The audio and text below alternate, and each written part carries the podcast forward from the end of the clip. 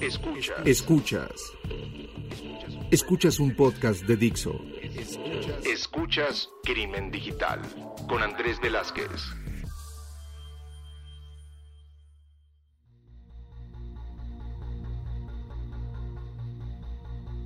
¿Qué tal amigos? Bienvenidos a esto que es Crimen Digital, su podcast de ciberseguridad, delitos informáticos, todo lo que tiene que ver con cibercrimen.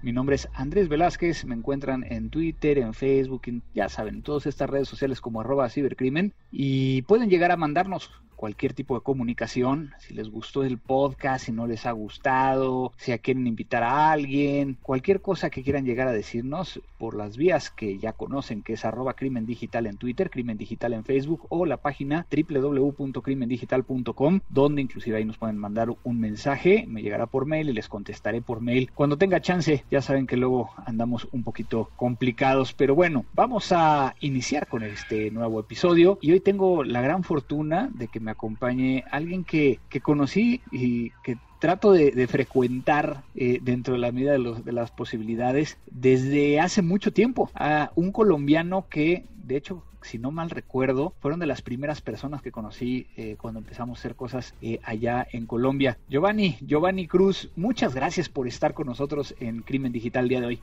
Me gusto estar acá invitado y poder acompañarte otra vez, tener un, espacio para hablar un rato. ¿Tú te acuerdas bien de, esas primeras veces que, nos conocimos? Porque yo todavía lo tengo medio vago. Eh, es que, es que tiene el problema de estar por ahí medio vago, es que fue con unas cervezas, entonces yo creo que eso fue lo que, lo que afectó el, el recuerdo en ese momento, pero sí, sí, sí, sí, claro, que, que recuerdo por ahí en un pasillo, en un con todavía cuando era en, el, el, el con viejo, en donde Alexis Rivera, no, en el Rivera. Sí, cierto. Sí, por ahí sí, éramos, éramos varios gastando rondas de corona, o bueno, la, la cerveza que cada uno quisiera, fue, fue bien interesante.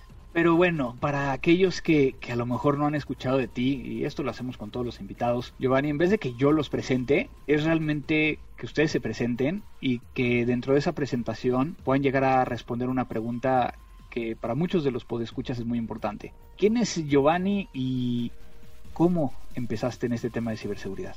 Bueno, yo soy ahorita el gerente de C7 y Seven Way Security, que es nuestra marca comercial y la marca con la que hicimos todo el tema de comunidad, investigación y desarrollo, que es lo que hacemos acá en Colombia, trabajando desde esa perspectiva. Y empecé hace 15 años en el tema de seguridad y recordándose cómo empecé, pues es eh, agradecerle a un amigo de la universidad que en su momento dijo, oiga, usted como que sabe bien de redes, creo que nos puede servir porque tiene esas bases para empezar a aprender temas de ataques. Entonces venga y si le logra aprender en cierto tiempo y además pasar como los exámenes que existían y empezar a trabajar con nosotros, se queda en el equipo y así fue que, que, empezó el camino. Entonces un camino como muy desde la perspectiva técnica y empezar a crecer en un montón de temas que pues ya lo llevan a uno a preguntarse muchos otros y lo llevan a uno en algún punto a decir quiero trabajar con empresas y quiero armar temas de investigación, desarrollo, pensar cómo puedo generar nuevas soluciones y bueno, aquí ahí va el camino. Perfecto, y, y, empezaste en este tema de ciberseguridad, ¿cómo? ¿Cuándo te empezó a gustar? Este, ¿Cómo fueron tus primeros acercamientos? Yo, yo recuerdo que al principio era como un tema de lo de hackear, ¿no? Siempre está ese como ese, ese, ese gustico de, ay, ¿qué puedo hackear? ¿Qué puedo hacer? Y era algo divertido de hacer, pues recuerdo que no, no era que supiera mucho seguridad, pero era hacer unas rutinas sencillas en se hace muchos años para que se quedara la lectora de disquete, ya se imaginarán el tiempo, sonando y decir, ay no, es que me metí a su equipo y puedo manejar lo que quiera, pero era una tontada de simplemente dejar ahí leyendo. Pero en eso empezó todo el tema, luego empezar a entender cómo funcionaba de pronto chats y mirar a ver cómo manipular a la gente para que saliera o saber cómo se podía uno comunicar de manera directa. Entonces por ahí empezó todo el tema de curiosidad. Luego una, una, una etapa como más pasiva en, en la universidad, que era comprendiendo lo que decía la universidad. Y luego poder volver a retomar ya entendiendo protocolos, entendiendo muchas cosas básicas que de pronto estaban y que ya se pudieron empezar a aplicar. Y bueno, ahí empezó ya un camino dentro de, dentro de esta industria y eso me permitió empezar como a, crecer, encontrar nuevos temas y enfocarme, ¿no? Empezar a ver qué, otros, qué otras cosas podía llegar a aprender. Pues con esto eh, que estás platicando y que a final de cuentas lo explicas muy bien, ¿no? Desde la perspectiva de, de, cómo empezaste eh, este, este proyecto con C7 y, y el tema de, de los skills, del, del conocimiento es lo que nos trae el día de hoy a platicar contigo. Y, antes de que, de que grabáramos, estábamos platicando de, diferentes cosas alrededor de la educación, ¿no? En este podcast hemos podido llegar a platicar con gente del SANS Institute de Estados Unidos, los cuales nos platicaron un poquito acerca de eh, las certificaciones contra una educación más formal, de universidad, una maestría, cuáles son las diferencias, todo ese tipo de cuestiones. Tuvimos a Fausto Cepeda del Banco de México en algún momento platicándonos un poquito de este tema de, cómo empezar como tal. Y, y el día de hoy quisimos llegar a darle un vuelco un poquito más hacia una cosa que estamos viendo dentro del medio. Y no es un secreto que, que según eh, ISC cuadrada, simplemente para América Latina necesitamos para, los, para el próximo año 130 mil especialistas de ciberseguridad que hoy en día no tenemos. Pero también por el otro lado, ahorita con este tema de la pandemia, estamos viendo que todo el mundo está haciendo certificados en todos lados. Eh, eso lo platicamos con Alfredo Abarca este, hace un par de, episodios. ¿Tú cómo estás viendo esta situación como para poder llegar a abrir, boca con lo que vamos a estar platicando el día de hoy? Ahí tú me parece que dijiste una palabra fundamental para esto que podemos charlar y es especialistas. Porque muchas veces uno trata de abarcar tanto que no logra en realidad concentrarse ni llegar a un tema de especialistas. Eso por un lado, ¿no? Que, que uno trata de aprender tanto que pues definitivamente ya no es posible aprenderlo todo. Y hay otro tema que también, al que también tendríamos que mirar, que es las exigencias del mercado, ¿no? Que el mercado muchas veces también está solicitando que sean personas, no sé, unos perfiles mixtos que son súper complejos, que de pronto no alcanzan a, a, tener todo el conocimiento de algún tema porque quieren, no sé, un experto forense que además sea experto en hacking y que maneje toda la línea de riesgos. Entonces, como que se puede saber un poco de todo, pero en ningún momento va a llegar a hacerse realmente especialista o se va a necesitar muchísimo tiempo para lograrlo y muchas veces esos procesos de aprendizaje no tienen el tiempo suficiente para lograr ser especialista y, en realidad conocer muy bien de todos esos diferentes temas o de un tema en específico. Y entonces, ¿cómo lo podremos llevar esto a, a la vida real? O sea, por un lado, nos falta estos especialistas, ¿no? Por otro lado, creo que no estamos teniendo tanta gente con las bases, pero eso lo hemos platicado en otras, eh, en, otras eh, circunstancias. ¿Qué es lo que, lo que necesitamos realmente como, como gremio, como medio? Y para aquellos que nos están escuchando y que, dicen, pues me interesaría el, poder llegar a especializarme, ¿qué les recomendarías? Empezar a crear un camino. Mira que algo que, que tuve pronto esa época antes, cuando yo empecé, era que no tenías acceso a tanta información. Entonces era mucho más fácil enfocarte y era mucho más fácil empezar a crear ese camino específico que tú querías seguir. Entonces, no sé, como que si uno se iba a meter, lo digo desde mi experiencia, si uno se iba a meter en hacking, pues tenía que sentarme a estudiar hacking y no había toda esa cantidad de información y ese volumen de información que hay ahorita, sino que yo recuerdo mucho que, por ejemplo, para empezar era con el, Hacking Exposed y era el libro la Biblia pues en ese momento y uno cogía su Hacking Expose y, trataba de aplicar todo lo que podía aprender en el Hacking Expose. Y bueno, se iba por esa línea y empezaba a perfeccionar su conocimiento a medida que iba conociendo nuevas tecnologías, nuevos elementos que tenía que atacar. Y en eso uno se entraba sus capacidades. Ahora, ¿cuál es el problema en este momento? Que esa cantidad de información tampoco permite que las personas se concentren y también que nos metimos en un tema de, de, que dejamos ese, ese concepto de ciberseguridad tan amplio que, bueno, es difícil muchas veces que las personas entiendan todas las aristas que tiene precisamente eh, el tema de ciberseguridad, sin que me guste la palabra ciberseguridad, pero la digo por lo, por lo usado, que, porque puede ser una buena referencia para lo, como lo ve el concepto general eh, muchas de las personas que de pronto nos están escuchando. Y, entonces, obviamente, esto que estás diciendo de crear un, un, un este camino, ¿no? Un, una ruta. Yo he visto dentro de, navegando en internet, que ya hay unos mapas, ¿no? Donde te van diciendo que ciberseguridad se puede llegar a, abrir. Digo, lo habíamos visto desde el punto de vista de certificaciones, como ISS cuadrada que habla de 10 dominios, pero estos nuevos mapas como que son mucho más claros de si quieres llegar a ser un forense, pues obviamente tienes que tener un poquito de ley, tienes que tener un poquito de, o sea, e, esos planes. ¿Qué tanto estás de acuerdo con ese tipo de, de mapas? Pues pueden ser un buen, un buen inicio, o sea, pueden dar una estructura general de lo que uno eh, necesitaría a nivel, no sé, a, un nivel muy general. Pero de todas maneras creo que cada uno recorre su camino, ¿no? Y ese camino también eh, estaba respondiendo esta mañana en Cora por ahí una pregunta de cómo iniciar. También creo que eso es un, camino que tiene que ir eh, muy enfocado en el tema de, de pasión.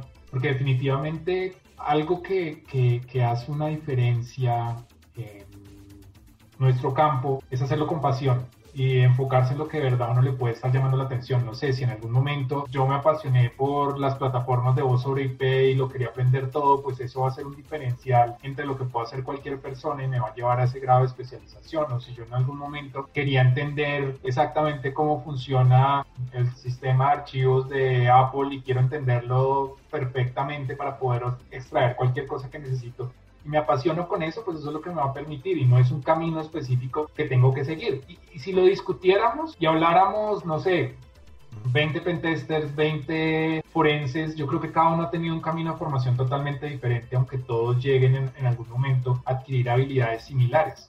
Pero si, si habláramos cuál es el camino, yo creo que el camino cambia dependiendo de la pasión. Sirve, me parece que sirven esos documentos para tener una idea, pero no es algo, no es una camisa de fuerza que se tenga que seguir para lograr.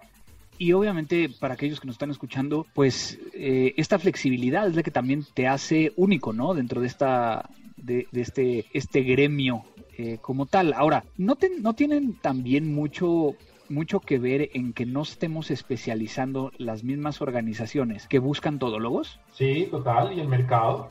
Yo digo acá, pues pongo un ejemplo de Colombia, que si tú miras las ofertas de mercado, en realidad están pidiendo perfiles que son muy abiertos, o sea, que son perfiles que necesitan que una persona haga todo, que sea hombre orquesta. ¿Por qué? Porque no hemos querido, pues obviamente porque es mucho más barato tener uno, pagar uno solo que sepa un poquito de todo a pagar un super especialista. El especialista cada vez se vuelve más, más caro. Entonces, eso es un tema que, que, a nivel de mercado se tiene que empezar a discutir y que, y que es parte de exigencias, o sea, son exigencias que se tienen que hacer de parte y parte, de verdad, tener especialistas reales que puedan demostrar su conocimiento en un área y por el otro lado, también nosotros como gremio o algo así como, como profesionales también empezar a, a, a, a poner límites y no permitir nosotros, no sé, yo diría como que nos prostituyan pues con todo lo que quieren o que pues se abra un tema a lo que el mercado quiera y simplemente empiezo a certificar y certificar y certificar porque así me vuelvo más interesante para el mercado sin llegar a un nivel de profundidad real y donde bueno las certificaciones o los estudios son simplemente por, por adquirir ese título y no son un tema real de, de aprendizaje y de crecimiento propio, ¿no? Yo creo que esto lo hemos platicado en muchos de los, de los episodios y es, ¿tú estás del lado de que una certificación eh, realmente es un diferencial o, no tanto? Depende cómo se vea.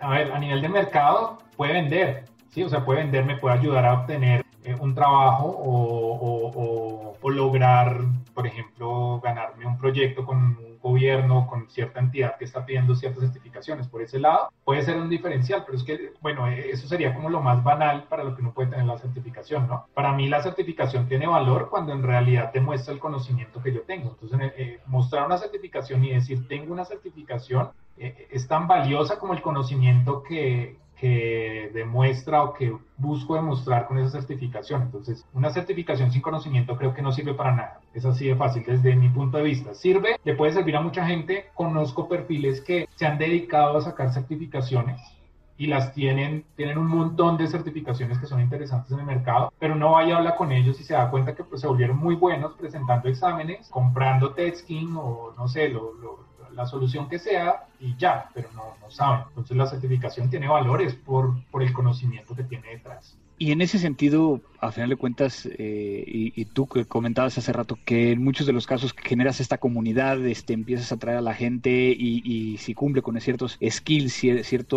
profesionalización, eh, cierta especialización, es que entran a, trabajar con ustedes. ¿Qué es lo que estás viendo? O sea, ¿qué es lo que deberíamos, por un lado, digo, ya dijiste qué es lo que tenemos que hacer, pero por el otro lado, ¿cuáles son los errores más comunes? Querer abarcar todo. Para mí me parece eso, eso, es, eso es algo muy grande, porque hay mucha gente que está empezando en ciberseguridad, como se quiera llamar, y en el tema de seguridad y no sabe por dónde empezar, entonces empieza a abarcar todo, todo, todo, todo, todo y no logra ese camino. Y si lo digo de error de parte de las empresas, a nosotros nos ha pasado algo interesante. Yo tengo en el equipo de trabajo, por ejemplo, personas que no son ingenieros lo he logrado eh, balancear muy bien y son personas demasiado inteligentes que simplemente se dedicaron. Yo sé que en otros países puede ser diferente, pero acá en Colombia muchas veces se pide que tiene que ser ingeniero con especialización, bueno, con un, con un perfil muy específico que quieren que se forme. Pero he visto que hay muchas personas que se dedicaron fue al tema de seguridad, los apasionó, se dedicaron a adquirir todas sus habilidades y son personas que en realidad a mí no me importa que no sean ingenieros porque son excelentes en lo que hacen, por ejemplo, como pentesters o en, en, los temas de inteligencia ahorita de amenazas. Tenemos personas también que se han dedicado solamente a entender cómo recolectar toda la información y no son ingenieros y no me importa porque son excelentes. Y eso creo que también es algo que, que como, como industria tendríamos que buscar cómo cambiar.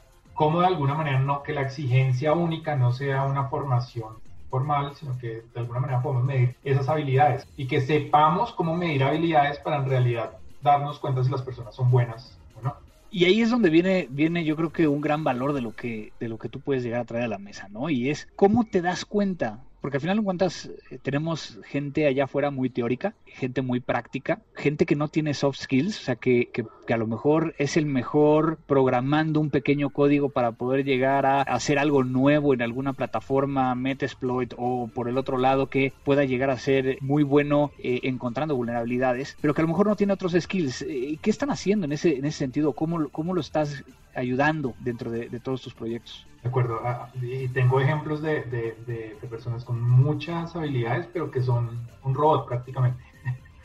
Podríamos resumir así. Y eso es un tema, también ahí importa el, liderazgo y que desde la parte del liderazgo exista esa, ese compromiso y de alguna manera una, una visión global, a que no se enfoque solamente, porque claro, cuando si tiene un líder supremamente técnico y un líder que solamente le importa lo técnico, pues bueno, está bien, es técnico, chao, adiós. Mm, y parte de eso es poder tener esa visión holística, por decirlo de alguna manera esa visión global de, de, lo que uno necesita en el profesional y ayudarles, ayudar a ese profesional a disparar sus habilidades de otra forma, saber cómo llegarle, porque eso creo que sería también parte de la formación que uno tiene que crear dentro de las empresas y depende mucho también del ADN de la empresa, ¿no? Menos que a ti también te ha pasado que a veces uno quiere un super profesional que esté sentado haciendo el análisis forense y si es bueno, es bueno, ok, no importa, no me presentes informes, nada, obténme los resultados que necesito y ya pero hay muchas veces que uno sí necesita esa persona integral que está de cara al cliente y además sea muy bueno técnicamente y sea capaz de manejar eh, un equipo. Entonces, dependerá mucho de esos perfiles,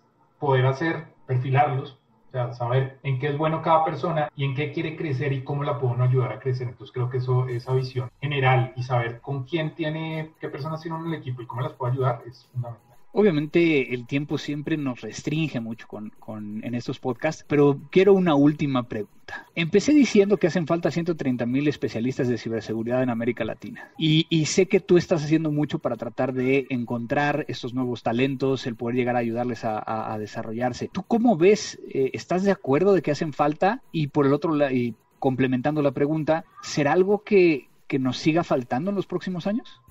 Bueno, la primera parte sí estoy de acuerdo muchas veces encontrar talentos para que trabajen en nuestro equipo nada más, muchas veces es difícil encontrar esos talentos talentos reales. Y van a seguir faltando si no hacemos algo, si no empezamos a generar nuevos espacios, pero espacios, a mí me parece que lo que están faltando son espacios más guiados, porque de pronto ahorita hay espacios, ¿no? Ahorita ya uno no se puede quejar que es que no hay educación, que no hay dónde acceder, porque hay un montón de plataformas que nos pueden brindar conocimiento gratuito, simplemente tenga que pagar un solo peso, pues entonces por ahí va a funcionar el tema y, va a haber acceso. Pero más que ese acceso a muchísima información es cómo formarse en realidad como, como profesional y dependerá mucho del área en la que la persona se quiera formar. Entonces, hasta que no haya esa claridad y ese enfoque, van a seguir faltando profesionales. Y pues con el tiempo también algo que, que, se tiene que hacer es seducir a la gente a que pueda trabajar en esto, ¿no? Porque también hay un tema de condiciones salariales que a veces no son las mejores para que la gente entre. No sé, yo tengo eh, ejemplos de Security Operation Centers que conozco, sobre todo en Colombia, que pues pagan muy poco. A los muchachos les toca un trabajo con turnos y todo, y pues eso tampoco va a ser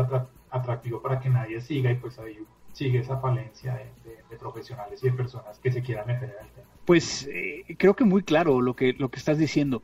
Y me voy a atrever a hacer una micro pregunta más. ¿Qué importa más en temas de ciberseguridad? ¿El talento o el conocimiento? Es difícil responder ahí. Pero tiene que ser, a mí me parece que tiene que ser una mezcla.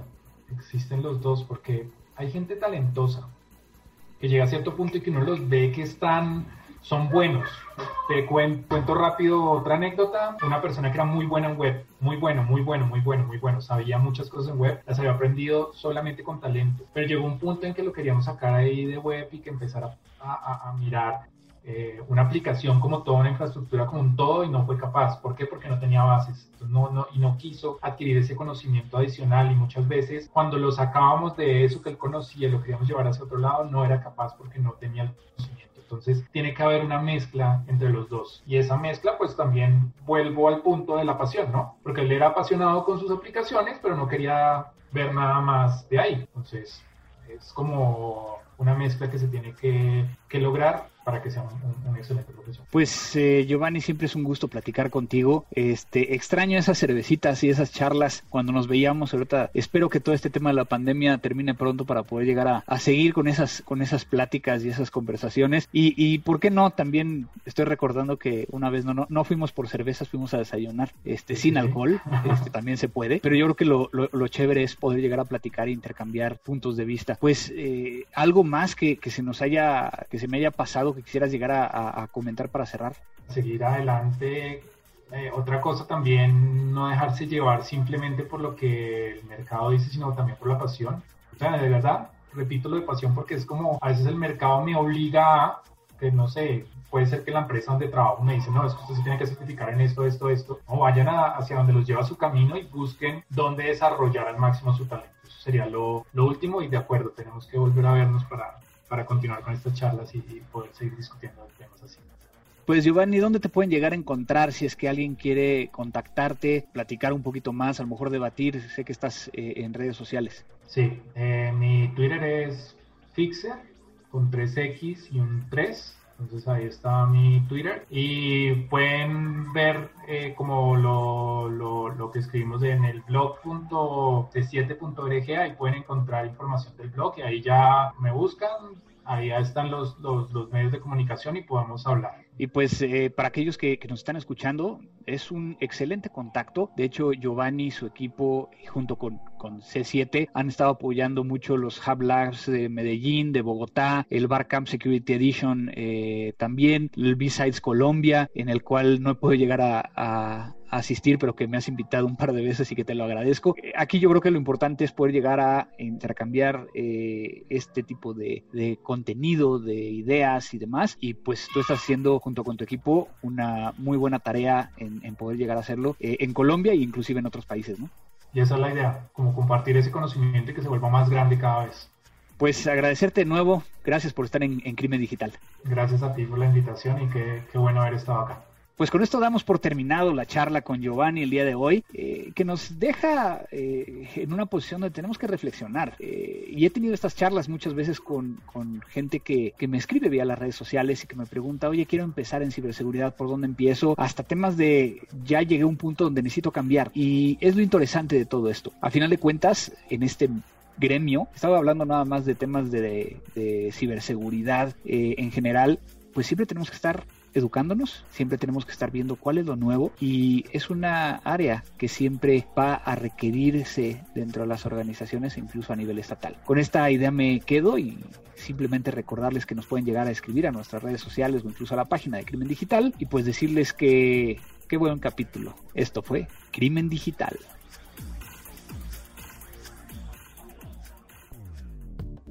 Dixo presentó Crimen Digital con Andrés Velázquez. La producción de este podcast corrió a cargo de Verónica Hernández. Coordinación de producción, Verónica Hernández. Dirección General, Dani Sadia.